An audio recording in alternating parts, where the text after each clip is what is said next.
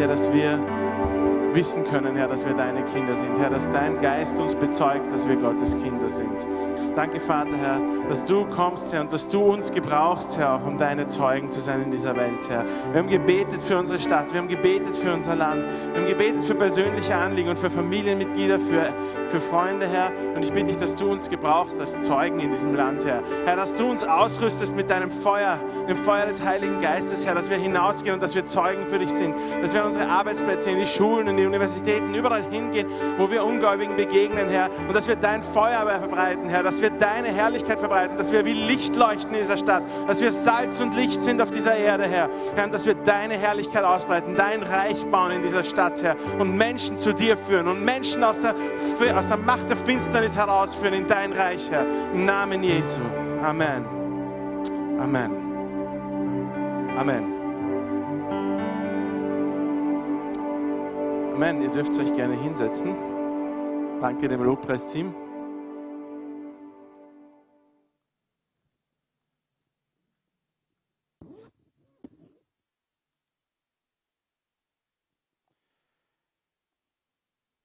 Grüßt euch alle.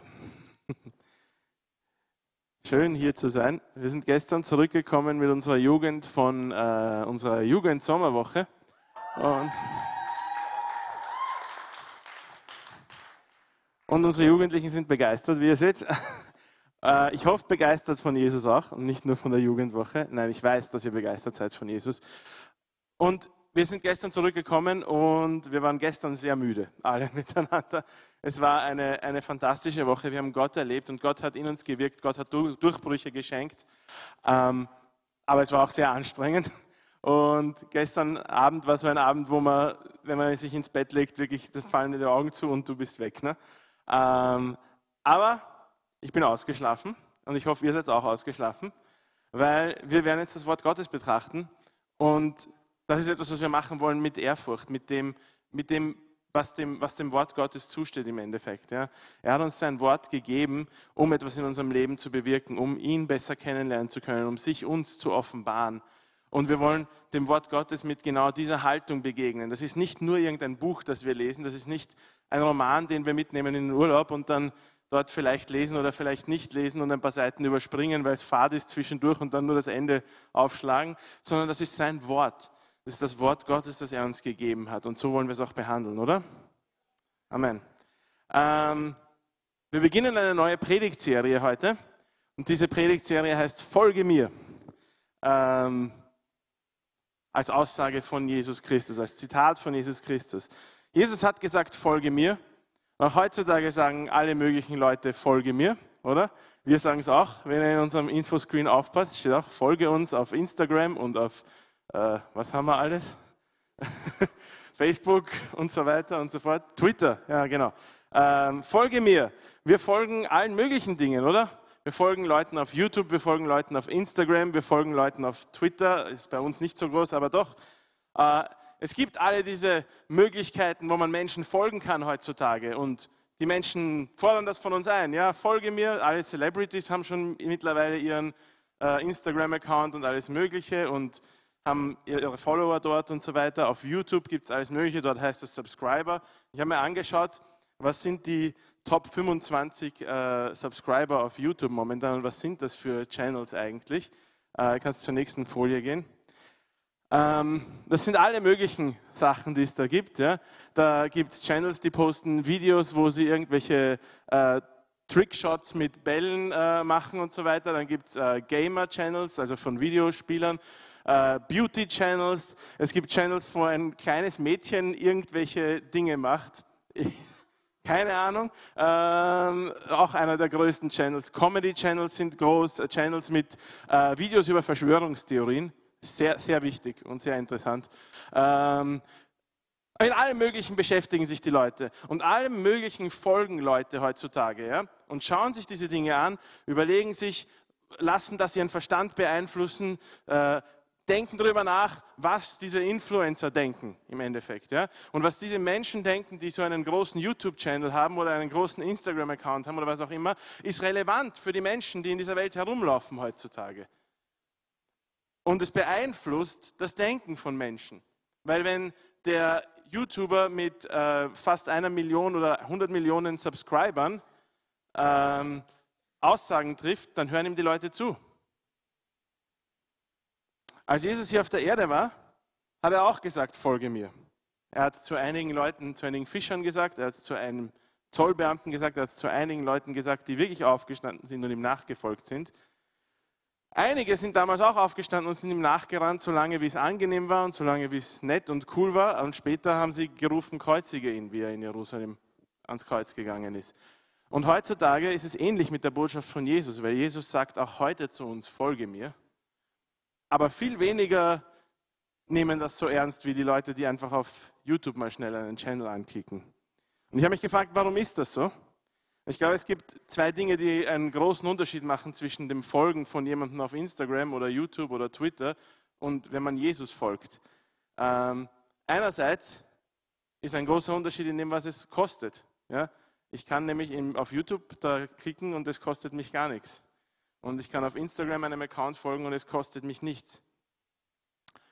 Ähm, Jesus sagt, folge mir nach, aber er sagt, es wird dich dein Leben kosten.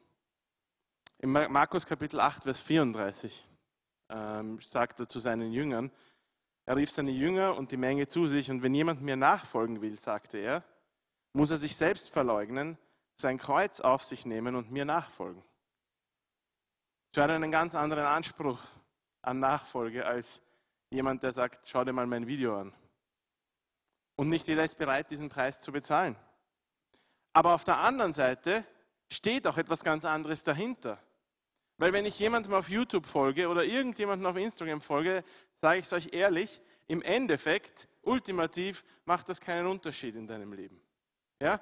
Ob du dem einen YouTuber folgst oder dem anderen YouTuber folgst und ob du auf Instagram so und so vielen Accounts folgst und deren Bilder siehst, also abgesehen von der Timeline, die du dann angezeigt bekommst, macht es keinen Unterschied in deinem Leben. Jesus nachzufolgen wird dein Leben verändern. Jesus nachfolgen und Jesus dein Leben geben, wird dein Leben wirklich verändern und umdrehen. Und das ähm, ist das, worüber wir sprechen wollen, auch in dieser Serie. Ja? Jesus nachfolgen hat eine Auswirkung auf unser Leben. Jesus folgen bedeutet mehr als nur auf einen Button klicken. Jesus folgen bedeutet, dass mein Leben dahinter steht. Ähm, und der Titel von der heutigen Beginnpredigt habe ich äh, gewählt, Forever Young. Ähm, oder auf Deutsch, für immer jung. Jetzt ein altes, bekanntes Lied, das kennen wahrscheinlich eh einige von euch schon gar nicht mehr. Aber dieses für immer jung bleiben ist etwas, was ja sehr, sehr, was, was Leute gerne hätten, oder?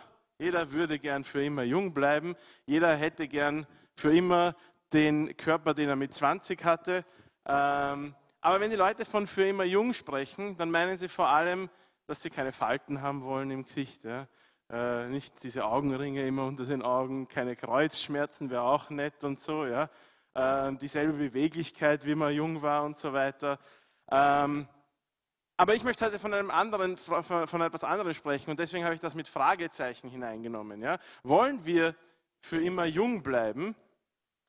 Weil wenn wir an jung denken, dann meinen wir damit eben jemanden, der so zwischen 20 und 30 ist, so in der Blüte seines Lebens. Ja?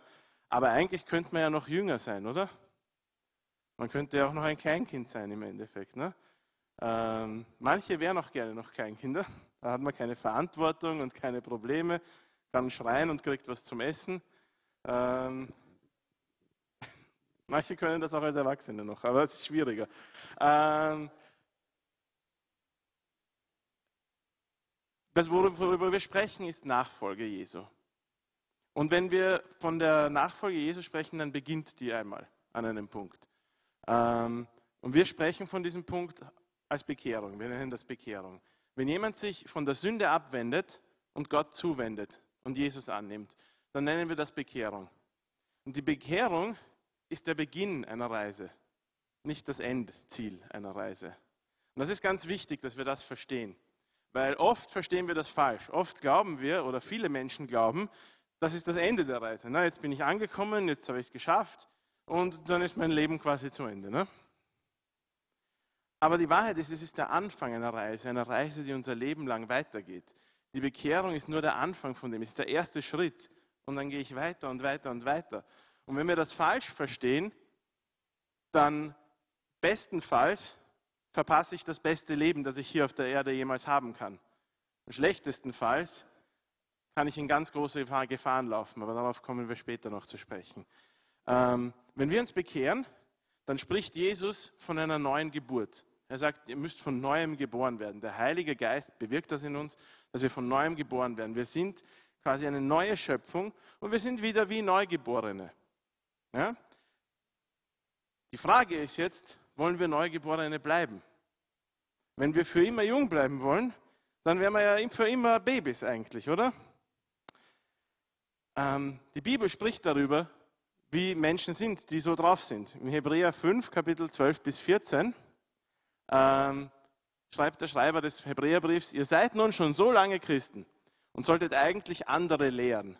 Stattdessen braucht ihr jemanden, der euch noch einmal die Grundlagen von Gottes Wort beibringt.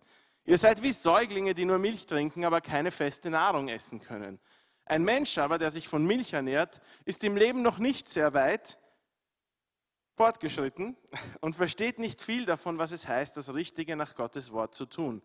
Feste Nahrung dagegen ist für die Menschen, die erwachsen und reif sind, die aufgrund ihrer Erfahrung gelernt haben, zwischen Gut und Böse zu unterscheiden.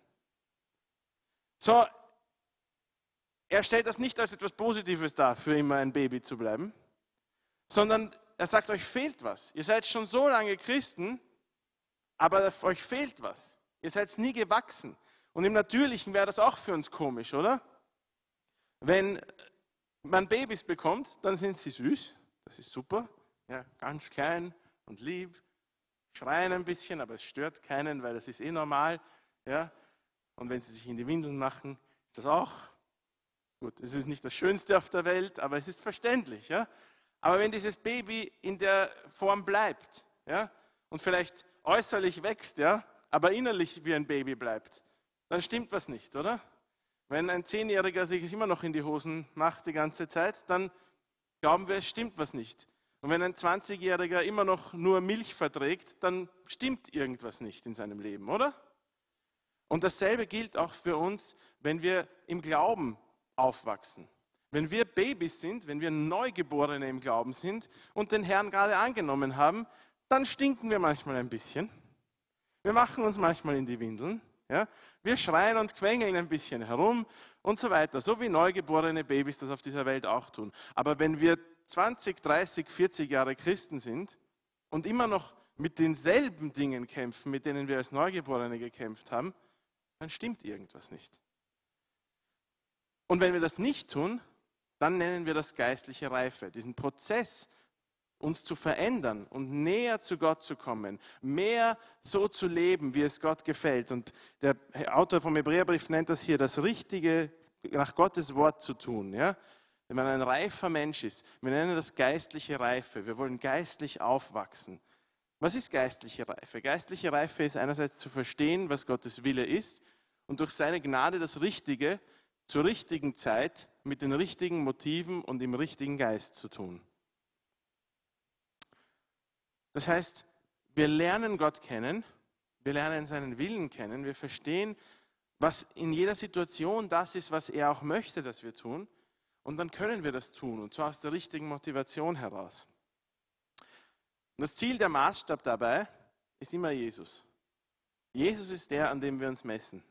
Wenn ich sage, ich möchte geistlich aufwachsen, ich möchte geistlich Gott näher kommen und ich möchte an den Punkt kommen, wo mich Gott eigentlich haben möchte, dann nutzt es nichts, wenn ich mich mit den Leuten neben mir und rund um mich herum äh, vergleiche. Weil ich kann dann, weil wenn ich dann sage, ja, mein, der andere hat sich gleichzeitig mit mir bekehrt und der ist noch nicht so geistlich reif wie ich, also bin ich eh super, ja. Sondern das Ziel und der Maßstab ist immer Jesus. Im Römer 8, 29 lesen wir, denn die, die er zuvor ersehen hat, die hat er auch vorherbestimmt, dem Ebenbild seines Sohnes gleichgestaltet zu werden, damit er der Erstgeborene sei unter vielen Brüdern. So das Ziel ist, dass wir einen Charakter haben wie Jesus. Das ist eh leicht eigentlich, oder? Wir alle lieben unsere Feinde, oder? Und wenn uns jemand ins Gesicht schlägt, dann halten wir die andere Wange hin jederzeit, ne? kein Problem. Und wir sind immer bereit, aufzustehen und das Richtige zu tun. Sind immer bereit, uns für die anderen aufzuopfern und nie irgendwie was für mich zurückzubehalten, oder? So wie Jesus das gemacht hat. Wenn ich euch so anschaue, ihr seid eh alle schon wie Jesus. Ihr lächelt auf jeden Fall schon so, als wie wenn das so wäre. Die Wahrheit ist, das ist ein Maßstab und ein Ziel, an dem wir uns orientieren, das so hoch drüber ist, dass wenn, wenn, wenn, wenn wir glauben, wir müssen das jetzt sofort erreichen, dann verzweifeln wir alle, oder? Wenn ich glaube, ich muss jetzt morgen wie Jesus sein, dann habe ich ein großes Problem. Und du auch. Ähm, Jesus ähnlich zu werden, ist ein lebenslanger Prozess. Der Heilige Geist wirkt in uns und er heiligt uns über die Zeit unseres Lebens. Er wirkt in uns und er führt uns in Situationen und er führt uns ähm, in, in, in, in Situationen, wo er, wo er in uns wirkt und wo er uns verändert wo wir immer wieder die Entscheidung haben, will ich jetzt da stehen bleiben, wo ich bin und stur sein und so bleiben, wie ich bin, weil so bin ich halt. Und das ist mein, meine Persönlichkeit. Auch wenn ich jetzt zornig werde, ja, zum hundertsten Mal bei derselben Sache. Es ist, so bin ich halt eben, ja. Lass mich in Ruhe, Heiliger Geist. Oder ich habe hab die Entscheidung zu sagen, Herr, hilf mir. Das ist, das ist etwas, wo ich sehe, so bist du nicht, Jesus. Das ist nicht dein Charakter, den ich hier zeige. Das ist nicht das, was du eigentlich leben würdest, wenn ich, wenn du in dieser Situation wärst. Hilf mir, dass ich mehr so werde wie du. Heiliger Geist, hilf mir, dass ich Jesus ähnlicher werde. Hilf mir, dass ich ein besserer Repräsentant Christi auf dieser Welt werde. Wenn wir uns dem hingeben, dann gehen wir da durch. Und es ist, wie gesagt, ein Prozess, es ist eine Reise, die weitergeht und die andauernd ist. Äh, wir werden nicht hier auf der Erde perfekt werden. Ich glaube nicht, dass wir hier auf der Erde perfekt werden. Aber es geht was weiter in einem Prozess, oder? Wenn ein Prozess läuft, dann merke ich immer, dass sich was tut. Auch wenn der Prozess noch nicht fertig ist, merke ich, dass sich irgendwas tut in der ganzen Geschichte. Und so sollte es auch in unserem Leben sein. Wenn dieser Prozess der geistlichen Reife in uns voranschreitet, dann geht es weiter. Jeden Tag ein Schritt. Immer ein bisschen näher zu Gott, immer ein bisschen ähnlicher wie Jesus. Ja? Und immer mehr beginnen die Dinge, die mich vielleicht vor ein paar Jahren noch nicht gestört haben, an mir, mich zu jucken und mich zu ärgern und so, weil, weil ich merke, hey, das ist nicht, wie es Gott gefällt. Das ist nicht das, was Gottes Wille ist für mein Leben. Und ich möchte mich verändern. Und ich lasse den Heiligen Geist mich verändern. Die Bibel spricht im 2. Petrus 3,18 darüber. Und da heißt es, wachst aber in der Gnade und Erkenntnis unseres Herrn Jesus und Retters Jesus Christus. Ihm gehört alle Herrlichkeit und Ehre jetzt und in Ewigkeit. Wir sollen wachsen darin. Wachsen ist nicht etwas, was sofort passiert. Ja? Wenn, als, als Gott, wenn Gott etwas ins Leben ruft und er schafft, dann ist es da. Aber wenn etwas wächst, dann dauert das eine Zeit lang. So, die Frage ist, wie funktioniert Heiligung und wie funktioniert so eine geistliche Reife jetzt in unserem Leben? Wie schaut das aus? Wer macht das? Machen wir das oder macht Gott das? Wer tut die Arbeit zur geistlichen Reife? Wer reift uns denn jetzt eigentlich? Ne? Ist das wie bei einem Käse, dass da ein Bakterium hineinkommen muss und dann eine Reife produziert oder wie beim Pilz oder sowas? Ja? Wer, wer, wer tut das? Wer, woher kommt die Reife, die geistliche Reife in uns? Können wir uns selbst geistlich reifer machen oder muss das Gott tun?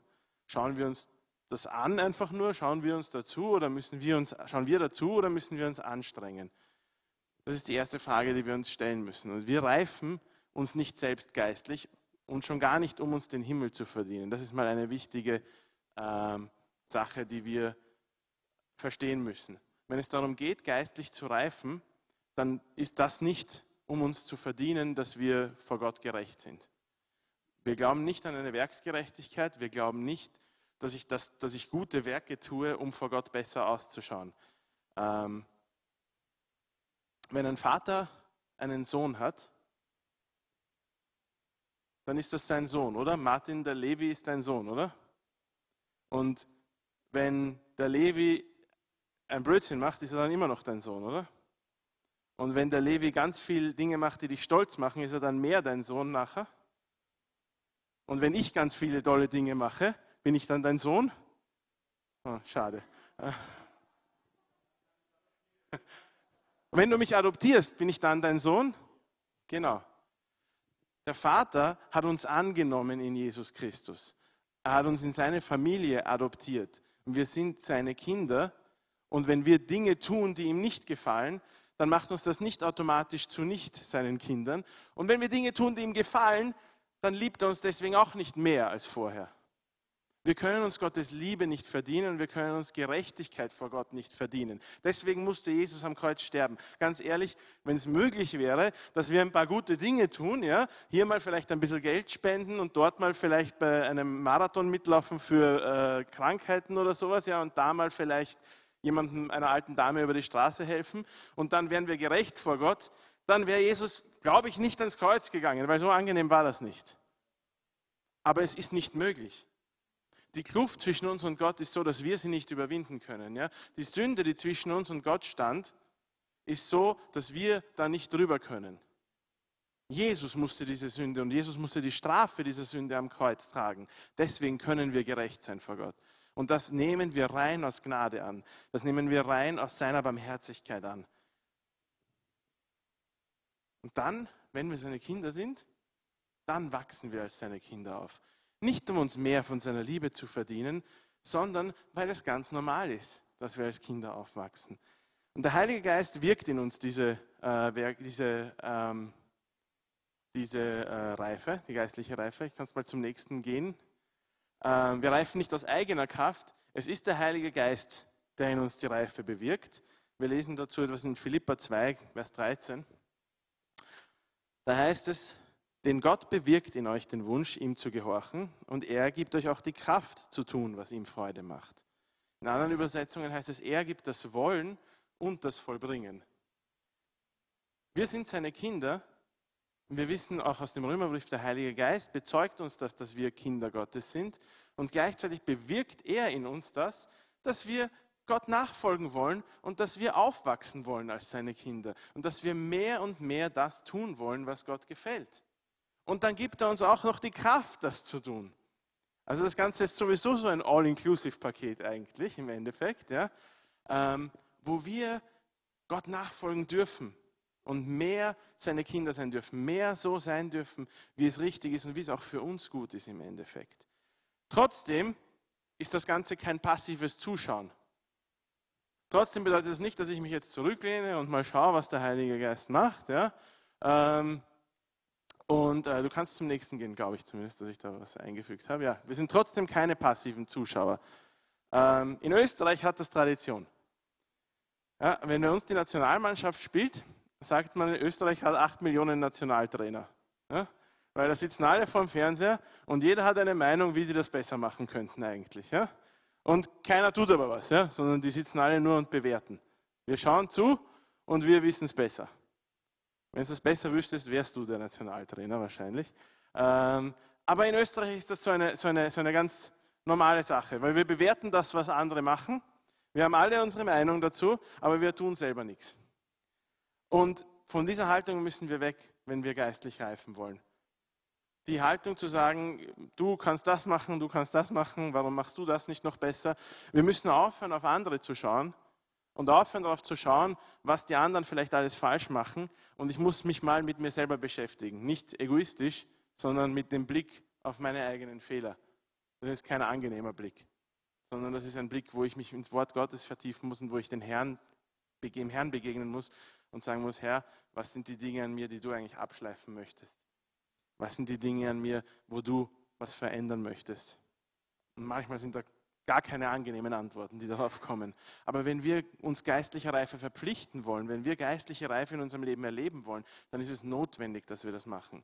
Wir können nicht nur passiv zuschauen und erwarten, dass das einfach so passiert, weil es erfordert eine Entscheidung von uns, so wie alles. Es erfordert von uns den Willen und die Bereitschaft, voranzugehen und geistlich reif zu werden. Und Paulus spricht das auch in dem 1. Korinther 9, 25. Da sagt er, jeder Athlet übt strenge Selbstdisziplin. Er tut das allerdings, um einen Preis zu erringen, dessen Wert verblassen wird. Wir aber tun es für einen ewigen Preis. Er spricht von einer Selbstdisziplin, die wir anwenden im geistlichen Lauf, im Lauf in unserem Leben. Und im Johannes 15,4 sagt Jesus selber, bleibt in mir und ich werde in euch bleiben. Denn eine Rebe kann keine Frucht tragen, wenn sie vom Weinstock abgetrennt wird. Und auch ihr könnt nicht, wenn ihr von mir getrennt seid, Frucht hervorbringen. So, wir müssen voll an Jesus hingegeben sein.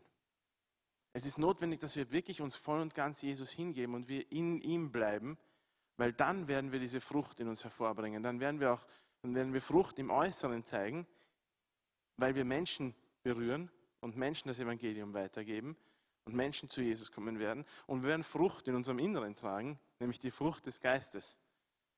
Und die Frucht des Geistes sind all diese Charaktereigenschaften, die Jesus auch hatte. Friede, Freude, Sanftmut, Geduld. Ihr könnt es selber in Galater Kapitel 5 nachlesen, wenn ihr möchtet. Ähm, aber diese Charakteristika anzunehmen, das bedeutet geistliche Reife. Das bedeutet, Jesus ähnlicher zu werden. Wie kann ich das jetzt machen? Was kann ich tun, damit ich Jesus ähnlicher werde? Was, was sind die Dinge, die ich, die ich tun kann? Weil im Endeffekt können wir geistliche Reife zwar in uns nicht bewirken, es erfordert das Wirken des Heiligen Geistes in uns, aber wir können Dinge tun, die diesem Prozess entweder im Weg stehen oder diesen Prozess unterstützen in uns. Und wir sprechen da von geistlichen Gewohnheiten. Wir können uns Gewohnheiten aneignen, die uns entweder helfen auf diesem Weg mit Jesus und auf, diesem, auf dieser Reise geistlich reifer zu werden, oder wir werden uns Gewohnheiten aneignen, die uns im Weg stehen auf diesem Weg. Es ist ganz einfach. Ähm, und wir wollen uns auch in den nächsten Wochen, deswegen werde ich jetzt bei jeder Gewohnheit nicht so lange darüber sprechen, ähm, wenn wir uns mit vier Gewohnheiten beschäftigen, die, ähm, die uns helfen, Gott, äh, Jesus ähnlicher zu werden im Charakter, die uns helfen, geistlich zu reifen, die uns helfen, aufzuwachsen und mehr so zu werden, wie Gott uns eigentlich, wozu uns Gott eigentlich geschaffen hat. Und die erste Gewohnheit ist die Gewohnheit, Gott durch sein Wort zu erfahren. Äh, Im Johannes Kapitel 8, im Vers 31 bis 32 sagt Jesus, wenn ihr euch nach meinen Worten richtet, seid ihr wirklich meine Jünger. Ihr werdet die Wahrheit erkennen und die Wahrheit wird euch frei machen. Leute, Freiheit liegt im Wort Gottes. Es gibt immer wieder Leute, die wollen aus Dingen herauskommen, die sie in ihrem Leben feststecken. Aus Gewohnheiten, aus Süchten, aus Problemen, mit denen sie nicht fertig werden. Und sie kommen monatelang, jahrelang immer wieder zum Gebet und lassen für sich beten. Und sagen, und, und, und sagen Herr, befreie mich von diesen Ketten in meinem Leben. Lesen nie einen Vers in der Bibel und wollen nie eine persönliche Entscheidung treffen, etwas zu tun, sondern einfach nur sagen, Herr, befreie mich. Jesus sagt, die Wahrheit wird uns frei machen. Und die Wahrheit ist nicht nur etwas, was mir gesagt wird und ich im Kopf verstehe. Die Wahrheit ist eine Person. Die Wahrheit ist Jesus Christus und ich muss Jesus Christus kennenlernen in seinem Wort wenn ich frei werden möchte. Im Wort Gottes liegt Freiheit.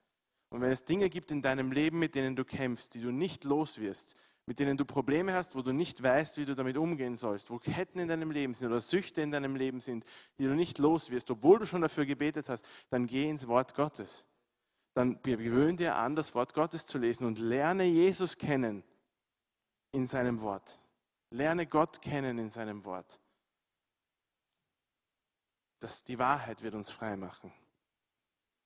Die zweite Gewohnheit, die wir uns auch anschauen werden, ist die Gewohnheit, Gott durch Gebet und ein geisterfülltes Leben zu erfahren. Im 1. Thessaloniker 5, Vers 17 schreibt Paulus, hört niemals auf zu beten. Oder in einer anderen Übersetzung heißt, betet ohne Unterlass. Was heißt das jetzt? Ich gehe jetzt den ganzen Tag durch die Stadt und sage die ganze Zeit das Vaterunser auf. Oder muss die ganze Zeit Gebete auswendig lernen, die ich sagen kann oder so. Was bedeutet betet ohne Unterlass? Es bedeutet, dass ich ständig in Kommunikation mit dem Vater bin, dass ich ständig in Kommunikation mit dem Heiligen Geist bin. Weil beten ist nichts anderes, als mit Gott zu sprechen. Und wenn ich mein Leben lebe in der Gewohnheit, dass ich mit Gott kommuniziere, dass ich mit Gott spreche, dass ich Gott frage, bevor ich eine Entscheidung treffe, dass ich mit Gott durch mein Leben gehe, dass ich ihn auch sprechen lasse zu mir. Gebet ist keine Einbahnstraße. Gebet heißt nicht nur, dass ich die ganze Zeit irgendwas hinaufschicke und hoffe, dass irgendwas vielleicht oben ankommt und gehört wird, sondern dass ich Gott auch zu mir sprechen lasse. Wenn ich in dieser Gewohnheit lebe, dann werde ich geistlich reifer werden. Im Epheser 6, Vers 18 sagt er auch, betet immer und in jeder Situation mit der Kraft des Heiligen Geistes. Bleibt wachsam und betet auch beständig für alle, die zu Christus gehören.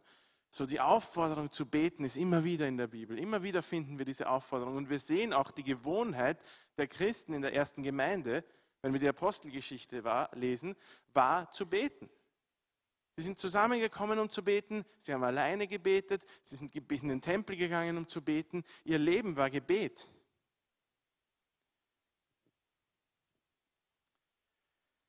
Ähm, und Gebet und ein, ein aktives Gebetsleben zu haben, ist, gehört zur Grundlage von jedem, von jedem Christ, der geistlich reifen möchte. Von jedem Christ überhaupt eigentlich. Ähm, aber, wenn ich, aber ich werde nicht geistlich reifen, wenn ich kein aktives Gebetsleben habe, wenn ich nicht in der Gewohnheit bin, mit dem Vater zu kommunizieren, wenn ich nicht in der Gewohnheit bin, mit dem Heiligen Geist zu reden und ihn auch zu mir sprechen zu lassen. Ohne das gibt es keine geistliche Reife. Die dritte Gewohnheit ist die Gewohnheit, Gott durch das Zehntengeben zu erfahren. Und ich würde sogar sagen, generell auch durch das Geben zu erfahren. Geben gehört zu einem geistlichen Lebensstil dazu. Jesus war großzügig und zwar großzügiger als irgendjemand sonst. Und in derselben Großzügigkeit sollten wir lernen zu leben. Und da gehört es dazu, dass wir unseren Zehnten geben, da gehört es dazu, dass wir geben allgemein. Da gehört es dazu, dass wir nicht festhalten an den Dingen, die wir glauben, dass wir sie besitzen. Weil sowieso uns Gott alles gegeben hat eigentlich. Da gehört es dazu, dass ich nicht die Haltung habe zu glauben, weil Gott mich mehr gesegnet hat, kann ich mir darauf was einbilden und bin besser als der andere, der weniger hat, sondern im Gegenteil, Gott hat mich gesegnet, damit ich den anderen segnen kann. Jesus hat alles gegeben, wie er hier auf der Erde war. Er hat seine Zeit gegeben, er hat seinen Einsatz gegeben, obwohl es für ihn auch anstrengend war, obwohl es für ihn manchmal frustrierend war. Wir sehen das in manchen Sachen, die er sagt, auch zu den Jüngern direkt sagt. Ja? Aber trotzdem hat er alles gegeben, hat sich selbst investiert und im Endeffekt hat er sein Leben gegeben. Und wenn wir seinem Beispiel, seinem Vorbild nachfolgen wollen, dann können wir nicht geizig sein. Geiz ist nicht geil, egal was die Werbung sagt. Lukas 14, Vers 33 heißt es, genauso kann auch niemand mein Jünger sein, ohne alles für mich aufzugeben. Und wir sprechen von Jüngerschaft, wenn wir von Nachfolge sprechen. Ein Jünger ist ganz schlicht und einfach ein Nachfolger Jesu. Ja, ein Follower, wenn ihr so wollt. Wenn ich Nachfolger Jesu sein will, dann muss ich bereit sein, alles aufzugeben. Dann muss ich bereit sein, ihm alles zu geben. Und die vierte Gewohnheit, die wir uns anschauen werden, ist die Gewohnheit, Gott durch das Studium mit anderen zu erfahren. Ähm, Gott hat sich entschieden, sein Reich auf dieser Erde zu bauen durch den Leib Christi. Und der Leib Christi hat ein Haupt und das ist Jesus Christus. Und der Leib Christi hat einen Leib und das sind wir alle. Das bist du nicht alleine. So sehr, auch selbst, so sehr du sagst, Jesus ist mein Haupt und Jesus ist mein Herr und ich folge ihm nach und ich tue sein Werk und ich tue das, was er mir sagt und ich tue das, was in der Bibel steht und, und ich bin ein, ein guter Christ und so weiter. Du bist nicht Leib Christi alleine. Der Leib Christi bist du und die anderen Gläubigen. Der Leib Christi bist du und deine Gemeinde. Du kannst nicht alleine Leib Christi sein und zu dem, zum Aufwachsen als, als geistlicher Christ, als geistlich reifer Christ, gehört es auch dazu, in den Leib Christi hineinzuwachsen, Teil der Gemeinde zu sein, mit anderen gemeinsam äh, Gott besser kennenzulernen, das Wort Gottes gemeinsam zu studieren. Das bewahrt uns auch vor allen möglichen Verrücktheiten, die in der Isolation immer wieder stehen. Ja, wenn wir nur alleine uns beschäftigen mit Themen, dann kommen wir immer wieder in Gefahr, unsere eigenen lustigen Ideen zu haben. Und so entstehen dann Lehren, die, äh, die nicht wirklich das, äh, was mit der Wahrheit der Bibel zu tun haben. Aber wenn wir gemeinsam Gott näher kommen, wenn wir gemeinsam Gott erleben, wenn wir gemeinsam lernen, ihn besser zu verstehen, sein Wort besser zu verstehen, wenn wir gemeinsam Zeiten haben, wo wir den Heiligen Geist suchen und ihn bitten, zu uns zu sprechen, wenn er prophetische Worte gibt, die er durch jemanden an die ganze Gemeinde gibt, ja, dann lernen wir ihn besser kennen. Das führt uns auch in geistliche Reife hinein. Und es lehrt uns auch, die geistliche Reife praktisch umzusetzen. Es gibt ein Buch, äh, das heißt Tagebuch eines frommen Chaoten. Das habe ich vor vielen Jahren zum ersten Mal gelesen. Das ist ein sehr lustiges Buch eigentlich ähm, und ist ein fiktives Tagebuch, das ein Autor schreibt ja, von einem Christen, der halt da so in einer Gemeinde lebt und äh, so alle möglichen Dinge erlebt. Und an einem der äh, Tageseinträge schreibt er hinein, ich glaube, ich wäre eigentlich ein sehr guter Christ, wenn da nicht die anderen Menschen in meinem Leben wären. Und ich glaube, das trifft auch uns alle zu, ja, wenn wir nicht auf andere Leute reagieren müssten und uns nicht andere Leute immer wieder ärgern würden und nerven würden und wir mit denen richtig umgehen würden, dann hätten wir es alle viel leichter. Aber der Leib Christi bietet uns die Möglichkeit, uns zu schleifen und zu wachsen in diesen Dingen ja, und Liebe zu lernen.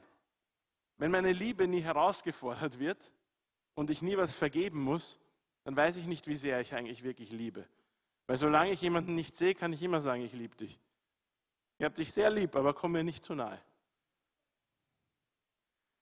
Wenn ich jemandem nahe bin, im ständigen Kontakt, dann wird meine Liebe wirklich auf die Probe gestellt. Dann zeigt sich, ob ich wirklich liebe.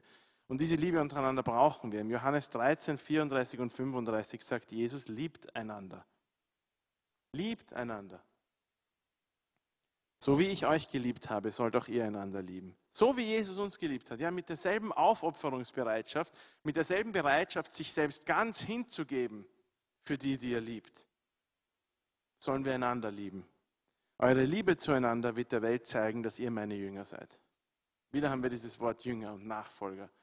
Wenn wir Nachfolger Jesu sein wollen, wenn wir ihm folgen wollen, dann können wir das nicht machen, ohne andere zu lieben.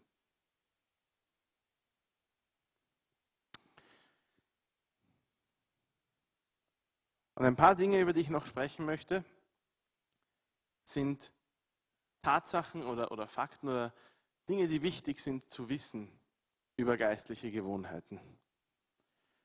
Und das erste beschäftigt sich eigentlich nicht mit geistlichen Gewohnheiten, sondern mit den gegenteiligen Gewohnheiten. Schlechte Gewohnheiten sind leicht zu formen. Und wir alle wissen das und auch wenn wir von natürlichen Gewohnheiten reden, wissen wir das, oder? Es ist ganz leicht, äh, in die Gewohnheit zu fallen, zu viel zu essen, zu viel fernzusehen, zu lügen, zu lästern. Ja. Das ist ganz leicht. Ja, jemand, der nie sowas macht, der nie über andere Leute geredet hat, ja, kommt an einen neuen Arbeitsplatz und da sitzen drei Kolleginnen und die schnattern die ganze Zeit und reden die ganze Zeit über die anderen und tauschen sich aus ja, und, und, und haben ihre eigenen Geschichten und ihre Gerüchte, die sie verbreiten und so weiter. Ja. Und nach kurzer Zeit fängt die vierte Person, die das vorher nie gemacht hat, an mitzureden und mitzuplappern und hat auch ihre Gerüchte beizusteuern. Ja? Und es ist immer irgendwas, worüber man reden kann, ja? weil es gibt immer irgendwas, was die anderen falsch gemacht haben, worüber man sich austauschen kann und worüber man sprechen kann. Auch unter Christen machen wir das immer wieder mal gerne. Nur fürs Gebet natürlich. Ähm, diese Gewohnheiten, diese natürlichen Gewohnheiten eignen wir uns ganz schnell an, oder? Man kennt dasselbe auch vom Essen, ja? wenn man sich eigentlich angewöhnt hat, äh, sich gut zu ernähren und, und, und zu schauen, dass man darauf achtet und wirklich äh, brav zu sein und dann fährt man halt ein, ein, zwei Wochen auf Urlaub irgendwo hin und dort hat man All-Inclusive-Buffet und äh, alles ist gratis und Dings und so, ja? und es schaut alles so gut aus und man ist dort und man isst und so weiter. Und das wäre jetzt ja auch nicht so tragisch, aber man kommt zurück und man merkt, man hat sich das angewohnt, wieder so viel zu essen. Das geht ganz schnell, oder? Und diese schlechten Gewohnheiten, leider auch im Geistlichen, gewöhnen wir uns an.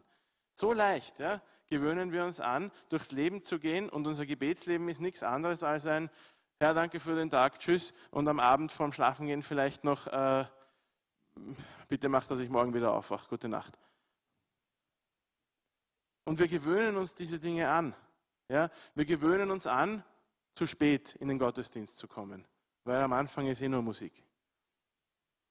Und wir gewöhnen uns an, dass wir ähm, die Bibel nur als Briefbeschwerer verwenden zu Hause. Schlechte Gewohnheiten gewöhnt man sich ganz leicht an, gewöhnt man sich ganz schwer wieder ab und sie zerstören unser Leben. Und geistliche schlechte Gewohnheiten hindern uns daran, geistlich reif zu werden. Und entweder halten sie uns davon ab, aufzuwachsen als Christen und wir bleiben Babys für immer Und jeder merkt, dass du für immer ein Baby Christi bist. Weil jeder merkt, wenn in einer Wohnung ein Baby ist, weil es riecht immer ein bisschen nach Windeln. Und dasselbe ist es bei Babychristen. Christen, die, die nicht aufgewachsen sind und die nicht dem Charakter Jesu ähnlich geworden sind, jeder merkt, dass die nicht so reagieren, wie ein reifer Christ reagieren sollte. Jeder merkt, dass die nicht so leben, wie ein reifer Christ leben sollte. Und jeder fragt sich, was ist mit dem los?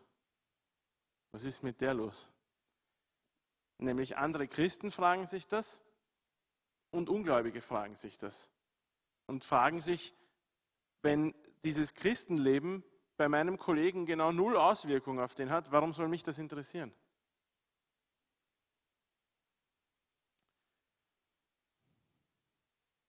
Gute Gewohnheiten allerdings erfordern ein bisschen Mühe, sie zu formen. Wir müssen sie bewusst formen. Ja, es passiert nicht einfach nebenbei, sondern wir müssen das bewusst tun. Ja, wenn es darum geht, mir eine stille Zeit anzugewöhnen, also zum Beispiel zu sagen, ich möchte jeden Tag eine Zeit mit Gott, eine Zeit im Gebet, eine Zeit mit dem Wort Gottes verbringen, dann muss ich das am Anfang sehr, sehr bewusst machen. Muss man sich vielleicht einen Wecker stellen und einstellen, dass man das zu dem und dem Zeitpunkt macht. Dann muss man das vielleicht äh, sich in den Kalender reinschreiben oder wie auch immer man das machen möchte. Was auch immer einem hilft, das bewusst zu tun. Aber man muss es bewusst tun und man muss es eine Zeit lang bewusst durchziehen, damit das zu einer Gewohnheit werden kann. Wir müssen gute Gewohnheiten ganz bewusst formen, müssen uns überlegen, welche Gewohnheiten möchte ich haben und die müssen wir dann bewusst in unserem Leben anfangen. Warum? Weil sie widerstreben unserem alten Wesen. Sie widerstreben diesem alten, dieser alten Natur, die gegen den Geist in uns ankämpft. Sie widerstreben dem, weil das will sich nicht mit uns befassen, weil dieses alte Wesen weiß, mit jedem Schritt in der geistlichen Reife, mit jedem Schritt, wo wir Gott ähnlicher werden, wo wir Jesus Charakter ähnlicher werden, wird ein bisschen abgeschnitten von diesem alten Wesen und irgendwann ist es nicht mehr da oder viel weniger da. Und es wehrt sich dagegen. Und wir alle kennen dieses Wehren dagegen, glaube ich. Wir alle kennen dieses Kämpfen in uns. Aber es ist so notwendig. Weil diese guten Gewohnheiten sind so ein Riesensegen in uns, wenn wir es schaffen, sie anzunehmen. Wenn wir gute Gewohnheiten bauen in unserem Leben, sind sie ein Riesensegen in unserem geistlichen Leben, weil wir werden geistlich so viel aufwachsen und so viel reifen. Wenn ihr, wenn du anfängst, ein regelmäßiges, aktives, starkes Gebetsleben zu entwickeln, dich mit dem Wort Gottes persönlich zu beschäftigen, nicht nur das, was der Prediger am Samstag vorliest, ja, sondern selber ins Wort Gottes hineinzugehen, selber die Bibel zu lesen. Wenn du dir Zeit nimmst für Gott, wenn du anfängst, großzügig zu sein und alles zu geben, so wie Jesus alles gegeben hat, und wenn du anfängst, dich wirklich in die Gemeinde einzubringen, wirklich Teil des Leibes Christi zu werden, nicht nur dabei zu stehen, sondern zu sagen, ich gehe hinein. Ja? Auch wenn ich weiß, das sind andere Menschen und andere Menschen machen mir Angst. Ich vertraue dem Herrn, ich vertraue auch seinen anderen Nachfolgern, dass wir gemeinsam da vorangehen können, dass wir einander lieben können, so wie er uns geliebt hat. Wenn du das machst, wenn du diese Gewohnheiten aneignest, wirst du sehen, wie du geistlich reifer wirst, wirst du sehen, wie du geistlich stärker wirst, wie dein geistliches Leben auf einmal eine Qualität gewinnt, die vorher nicht da war, wie dein geistliches Leben auf einmal anders wird, wie Menschen um dich auf einmal bemerken, hey, du bist so anders. Du regst dich überhaupt nicht mehr auf über Dinge. Du kommst auf einmal pünktlich die ganze Zeit. Ja? Wenn ich dir was erzähle, dann, dann habe ich plötzlich das Gefühl, du hörst mir wirklich zu und kümmerst dich wirklich um mich. Ja? Menschen werden merken, wenn du geistlich reif wirst. Und du wirst merken, wenn du geistlich reif wirst. Ich möchte noch einmal auf das zurückkommen, was wir am Anfang erwähnt haben. Ist, das, ist die Frage, worum geht es jetzt in unserem Leben? Ja? Was ist jetzt das Wichtige in unserem Leben? Ist die Gnade Gottes das, worum es geht? Nämlich, dass wir ja errettet sind ohne unsere Werke. Unsere Werke haben nichts damit zu tun, dass wir gerettet sind. Oder ist es dieses Werk, das wir tun? Ja? Ähm, was ist jetzt das Wichtige in unserem Leben? Du kannst zum nächsten gehen, glaube ich. Ja, äh, die Erlösung in unserem Leben geschieht aus Gnade. Diese Gnade muss ich annehmen in meinem Leben. Und ähm, genau, wir lesen das kurz im 2. Timotheus 1, Vers 9. Gott hat uns erlöst und berufen nicht aufgrund unserer Taten, sondern weil er schon lange, bevor es die Welt gab, entschieden hatte, uns durch Christus Jesus seine Gnade zu zeigen. So, die Erlösung und dass Gott mich annimmt, hat nichts mit den Werken zu tun, die ich tue. Aber Jesus ähnlicher zu werden, heiliger leben, mehr das Richtige zu tun, das tue ich nicht, um Gottes Gunst und Liebe zu erhalten, sondern weil ich ihn liebe. In Johannes 14, Vers 5 sagt Jesus, wenn ihr mich liebt, werdet ihr meine Gebote halten. Es ist ganz wichtig, dass wir das verstehen. Geistliche Reife ist keine Option. Geistliche Reife in einem Leben, im Leben eines echten Christen ist kein, keine Wahlmöglichkeit. Ist nicht etwas, wo ich sage, ja, ich möchte ein reifer Christ sein oder nein, ich nehme doch das mit Spinat. Das ist nicht die Auswahl auf einem Menü, sondern ein Geistlicher, ein Christ, ein Nachfolger Jesu wird geistlich reifen. So wie Jesus sagt, wenn ihr mich liebt, werdet ihr meine Gebote halten. Nicht, wenn ihr mich liebt, werdet ihr vielleicht meine Gebote halten. Im 1. Johannes 1, Vers 6 schreibt Johannes, deshalb lügen wir, wenn wir sagen, dass wir mit Gott Gemeinschaft haben, aber weiter in der Finsternis leben.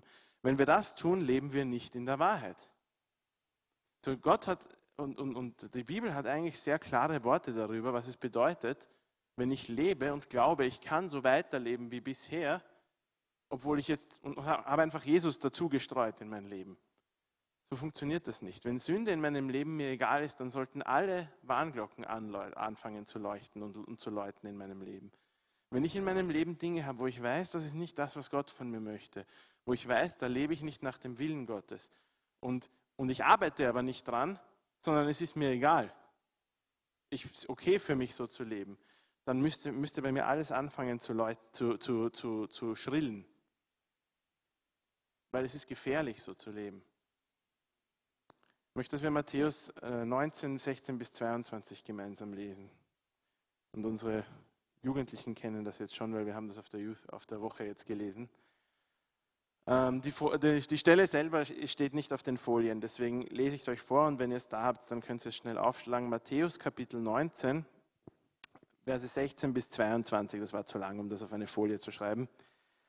Und siehe, einer trat herzu und fragte ihn, Guter Meister, was soll ich Gutes tun, um das ewige Leben zu erlangen? Er aber sprach zu ihm, was nennst du mich gut? Niemand ist gut als Gott allein. Willst du aber in das Leben eingehen, so halte die Gebote. Er sagt zu ihm, welche? Jesus aber sprach, das, du sollst nicht töten, du sollst nicht Ehe brechen, du sollst nicht stehlen, du sollst nicht falsches Zeugnis reden, ehre deinen Vater und deine Mutter und du sollst deinen Nächsten lieben wie dich selbst. Der junge Mann spricht zu ihm, das habe ich alles gehalten, von meiner Jugend an, was fehlt mir noch? Jesus sprach zu ihm, willst du vollkommen sein? So geh hin, verkaufe, was du hast und gib es den Armen, so wirst du einen Schatz im Himmel haben und komm, folge mir nach. Als aber der junge Mann das Wort hörte, ging er betrübt davon, denn er hatte viele Güter.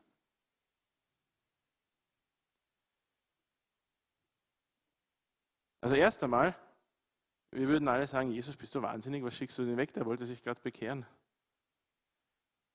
Aber Jesus spricht zu ihm etwas. Und was Jesus hier anspricht, ist nicht das Geld an sich. Diese, diese Stelle kann ich nicht auslegen und sagen, es geht darum, dass jeder all seine Güter verkaufen muss und das Geld den Armen schenken muss. Sondern Jesus wusste genau, was der Punkt im Leben dieses Mannes war, den er nicht bereit war aufzugeben. Und diesen Punkt hat er angesprochen, hat gesagt, hey, wenn du mir nachfolgen willst, dann musst du dein ganzes Geld weggeben und vergeben und dann kannst du mir nachfolgen. Und bei nicht jedem, nicht bei jedem von uns ist das das Geld. Der war sehr traurig und ging davon, weil er reich war und weil er an dem hing, dass er reich war. Ja? Vielleicht bist du nicht reich. Vielleicht ist es was anderes, woran du hängst. Aber Jesus spricht diese Dinge an und sagt zu dir, das, diese Sache, von der du weißt, dass du an ihr hängst, Kannst du das für mich aufgeben? Bist du bereit, das abzulegen? Weil das ist notwendig, um Jesus nachzufolgen. Das ist notwendig, um ein Follower von Jesus zu werden. Ist zu sagen, ich bin bereit, alles aufzugeben. Weil die Frage ist dann nicht, darf man nicht als Christ auch fortgehen? Darf man nicht als Christ Alkohol trinken? Darf man nicht als Christ das oder jenes tun? Das ist eigentlich nicht die Frage. Die Frage ist, wenn Jesus das von dir fordert, kannst du es dann aufgeben oder sagst du dann nein und gehst traurig davon, so wie der Mann in der Geschichte? Dieser Mann ist weggegangen, weil er noch nicht bereit war. Ich hoffe, ich meine, wir lesen über ihn nicht mehr später, aber ich hoffe, dass er später gekommen ist und bereit war. Und Jesus hat ihn nicht weggeschickt, um ihn zu verdammen. Jesus hat ihn weggeschickt, weil er ihm klar machen wollte, du bist noch nicht bereit. Weil er ihm die Gelegenheit geben wollte, darüber nachzudenken und sich klar zu werden, ob er bereit ist, Jesus nachzufolgen. Und ich hoffe, dass er wiedergekommen ist. Aber dieselbe Frage stellt er uns heute. Bist du bereit, alles aufzugeben? Bist du bereit, mir voll und ganz nachzufolgen? Das heißt, egal was ich von dir fordere, heute oder in der Zukunft, du bist bereit, es aufzugeben, wenn ich es von dir fordere. Weil du mir vertraust, dass es das Beste für dich ist auch. Können wir das? Das ist die Frage, weil das ist notwendig, um geistig reif zu werden. Das ist notwendig, um Jesus nachzufolgen. Ich möchte, dass wir mal aufstehen miteinander, bitte. Und dass wir diese Entscheidung treffen gemeinsam. Und ähm, wir alle kurz die Augen schließen, bitte miteinander und beten.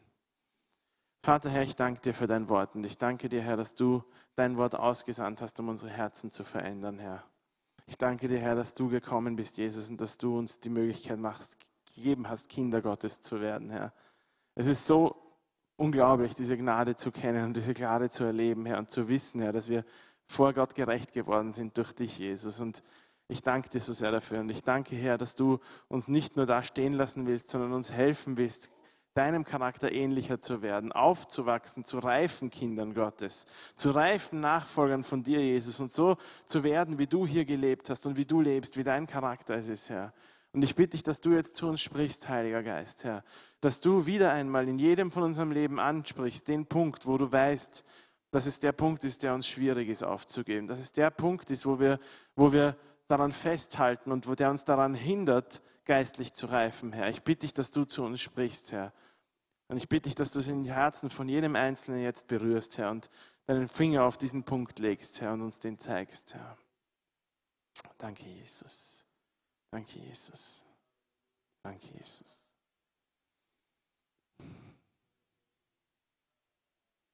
Und wenn du in deinem Leben irgendwas hast, wo der Heilige Geist dich jetzt angesprochen hat, wo der Heilige Geist dir zeigt, das solltest du eigentlich aufgeben. Da ist ein Punkt, wo du, mit dem, den ich nicht möchte in deinem Leben, der dich daran hindert, mir nachzufolgen.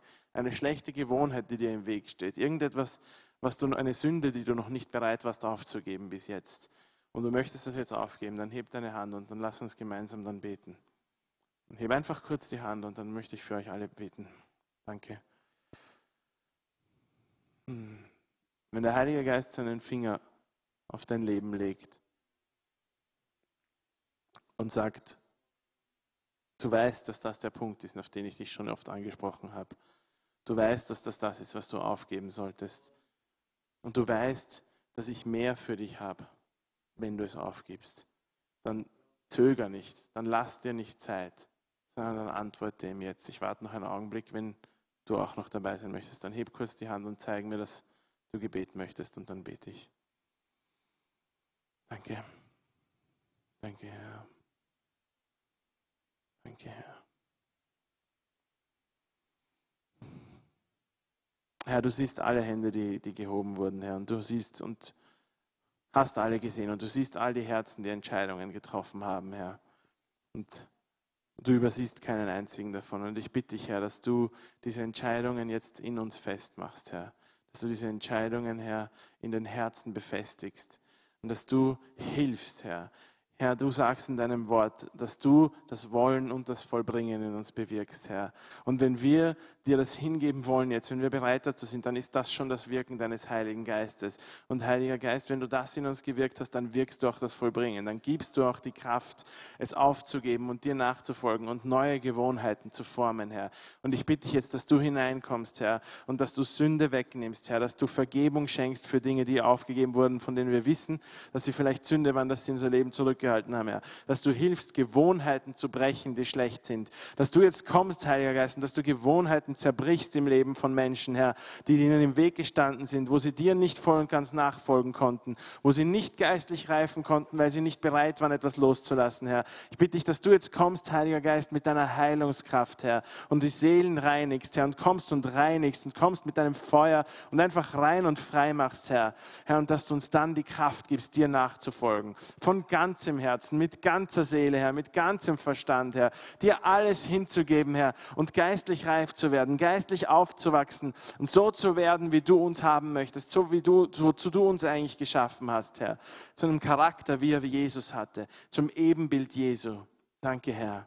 In deinem Namen, Jesus. Amen. Amen.